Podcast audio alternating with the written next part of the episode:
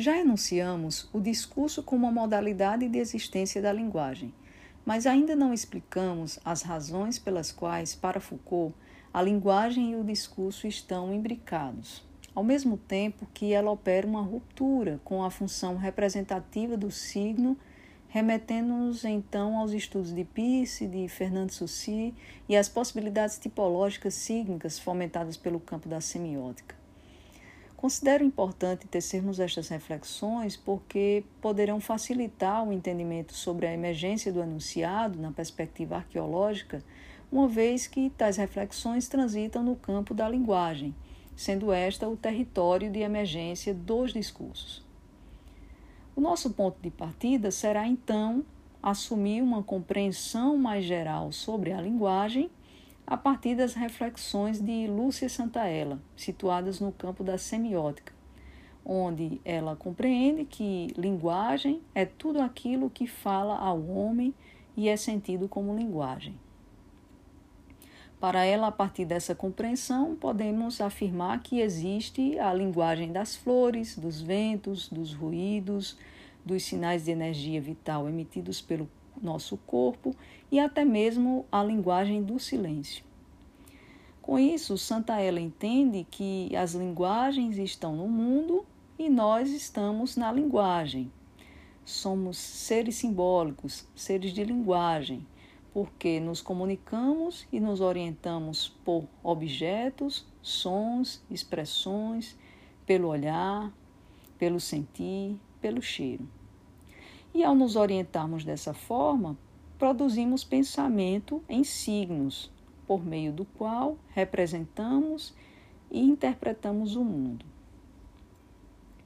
Isto significa, como diria Peirce, que para conhecer qualquer coisa, a nossa consciência produz signos, isto é, um pensamento como mediação entre nós e os fenômenos. Então, em síntese, poderíamos dizer que nós nos colocamos no mundo assumindo o papel de interpretante dos fenômenos, fazendo-se ao mesmo tempo signo, signo que interpreta signos, traduzindo-os traduzindo em outros signos. Então, considerando a existência do signo como elemento central da linguagem, temos então uma primeira apreensão sobre ele, com base em Peirce, de que ele não é um objeto ou uma coisa, mas está no lugar de, representa ou substitui algo que é diferente dele. Sendo assim, o signo carrega uma natureza representativa quando substitui ou se coloca no lugar de outra coisa diferente dele. Por exemplo, a logo de uma instituição de ensino não se confunde com a instituição em si, com o seu modo de funcionamento ou com sua organização. A logo que funciona como signo não se confunde, então, nem com a coisa em si, isto é, com a instituição, nem tampouco com o que ela significa ou representa na sociedade. Dessa forma, poderíamos dizer que o signo ocupa essa função, a de designar determinada coisa através de algo que não é o objeto em si, mas uma coisa a qual se relaciona. Ora, essa função representativa que ocupa o signo acontece e só pode acontecer para um interpretante, que vale salientar, segundo Peirce, não é um, o intérprete do signo, mas um processo relacional que é gerado na mente do intérprete.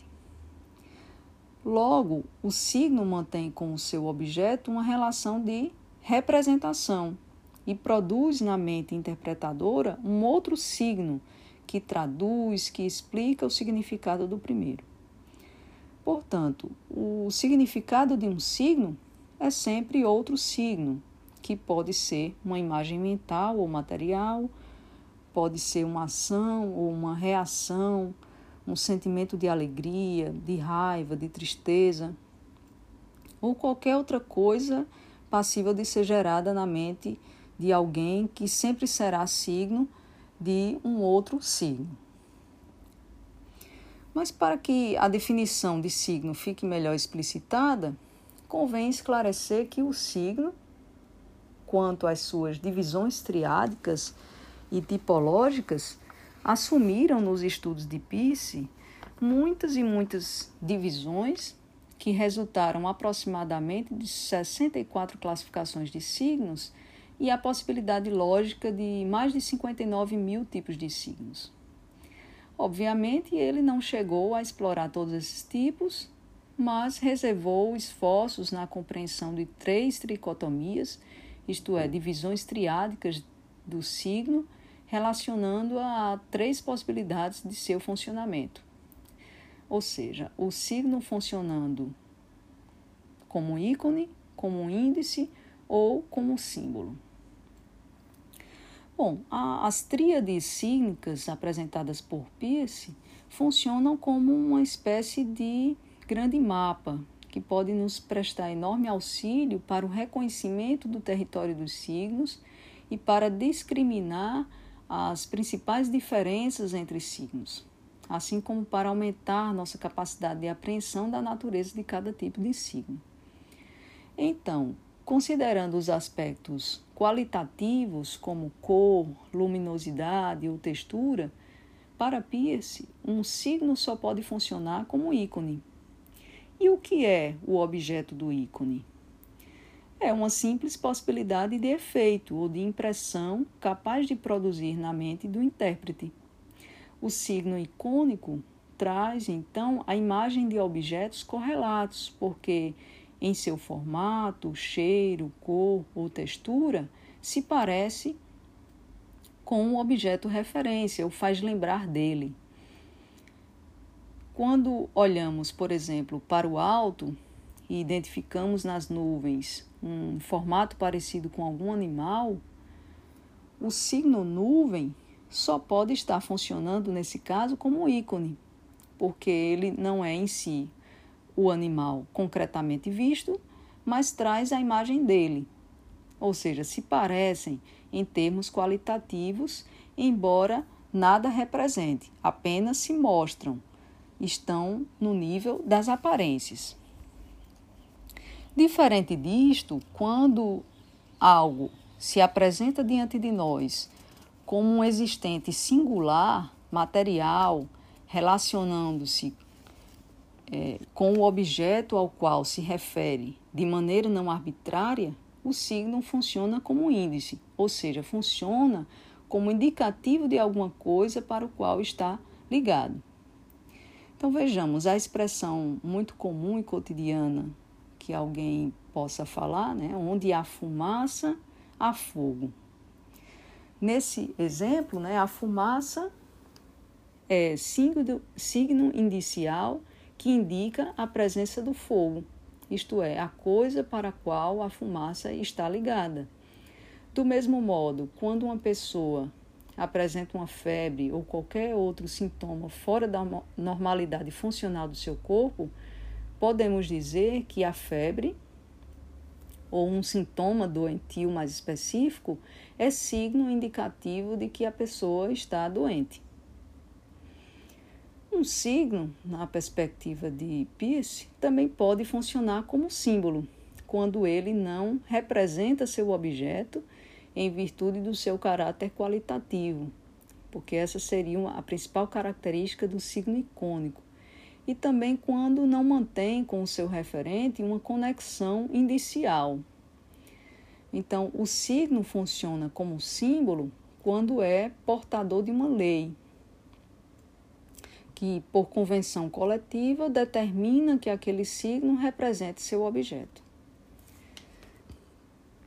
O símbolo é, funciona como uma espécie de lei geral, não criada de forma individual, mas determinada e legitimada sempre de forma coletiva. Então, o símbolo é uma ideia abstrata, uma lei ou uma convenção social que entendemos ser legítima. Por exemplo, a palavra casamento remete a uma ideia geral que em si não está relacionada a uma relação matrimonial específica, mas a qualquer relação que guarde as características de um casamento tal como entendemos ser na nossa sociedade. Bom, compreendida essas possibilidades tipológicas dos signos, que podem funcionar como ícones, índices e símbolos, partamos agora para uma reflexão mais específica que diz respeito ao modo como os signos se constituem e se relacionam ao seu objeto correlato. A partir de Fernando Saussure, também entendemos que os signos, sejam eles quais forem, quanto à sua funcionalidade, possuem uma constituição também triádica.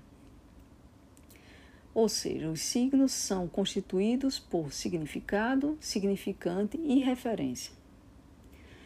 De modo geral e bastante sintético, diríamos que o significado remete a uma ideia que se tem sobre determinada coisa ou objeto. O significante diz respeito às marcas gráficas, em se tratando do signo escrito, sonoras em se tratando de um signo pronunciado através da fala, visuais em se tratando da imagem e olfativa em se tratando dos odores que o nosso sistema olfativo é capaz de captar. A referência, por sua vez, consiste na coisa em si, materializada na realidade concreta. Então, partindo dessa premissa, pensemos em algo que possa exemplificar e esclarecer melhor a questão. Um dos cartões postais da cidade do Rio de Janeiro é o Cristo Redentor, visitado por muitas e muitas pessoas durante o ano, pessoas estas que são ou não religiosas. Né? A relação sígnica do Cristo Redentor possivelmente varie, a depender do sujeito que vê a imagem, especialmente quanto ao seu significado. A referência, entretanto, parece fixada, independe da consciência que o sujeito visitante tenha com a imagem vista, pois trata-se da imagem de Jesus Cristo, que traz como referência o Cristo cuja definição também pode variar, a depender do campo religioso, imaginário ou simbólico acionado pelo intérprete da imagem. O significado do Cristo Redentor, por sua vez, também pode ser constituído de forma diferente em cada indivíduo. Para quem desconhece a história cristã ou simplesmente não estabelece com a imagem qualquer vínculo afetivo ou de crença, poderá identificar a imagem como uma figura de um homem, ou, de modo geral, como uma figura humana. Por outro lado, para um, o religioso, aquele que se coloca numa condição de respeito à imagem, ela pode gerar um significado diferente, que remete a um referente, a uma determinada história, né, a Jesus Cristo, Salvador de nossas almas, bem numa perspectiva cristã. E o fato de estar diante daquela imagem pode gerar uma rede de significados possíveis, né? significado estes ligados à fé, à salvação, à aproximação com Deus, a purificação dos pecados e assim por diante. Bom, restamos então compreender, a partir desse mesmo exemplo, o significante, que, como já dissemos, trata-se de algo material, que pode ser vista, tocada ou sentida. O significante é a marca gráfica, imagética, sonora ou olfativa. Logo, a estátua material do Cristo Redentor é o significante, porque ocupa um espaço na realidade concreta e pode ser visitada e vista. Bom, nossa compreensão é de que, do ponto de vista arqueológico, ocorre uma ruptura com esse modo de correlações estabelecidas na constituição dos signos, isto é, entre significados, significantes e referência e conserva-se apenas as relações possíveis entre significantes. E por que apenas relações entre significantes? Porque, como já dissemos, a arqueologia do discurso não se interessa pela rede de significados ou pelos vários sentidos atribuídos a determinada fala ou escrita. Quando nos debruçamos para analisar os discursos nessa perspectiva, não estamos em busca do que está por trás do que foi dito, do que ficou nas entrelinhas ou daquilo que Fulano quis dizer ao enunciar tal coisa. Também não, não interessa a arqueologia do discurso os referentes cínicos, porque não se está à procura das representações, tampouco da relação entre o dito e o feito, da relação comparativa entre o dito e o objeto para o qual se dirige. Então, todas essas possibilidades de relações estão para Foucault num espaço não discursivo e constituem objetos de interesses de outros campos, como a história e a sociologia, por exemplo. Então, o que interessa a arqueologia do discurso são as relações entre significantes e, mais especificamente, especificamente entre enunciados, cuja condição de existência pode ser encontrada nas múltiplas relações que os signos estabelecem por meio dos significantes. Isto implica dizer que o significante, na perspectiva Foucaultiana, transgride a estrutura do próprio signo, ou seja, os significantes não mais obedecem ao significado e à referência como elementos que constituem sua condição de existência.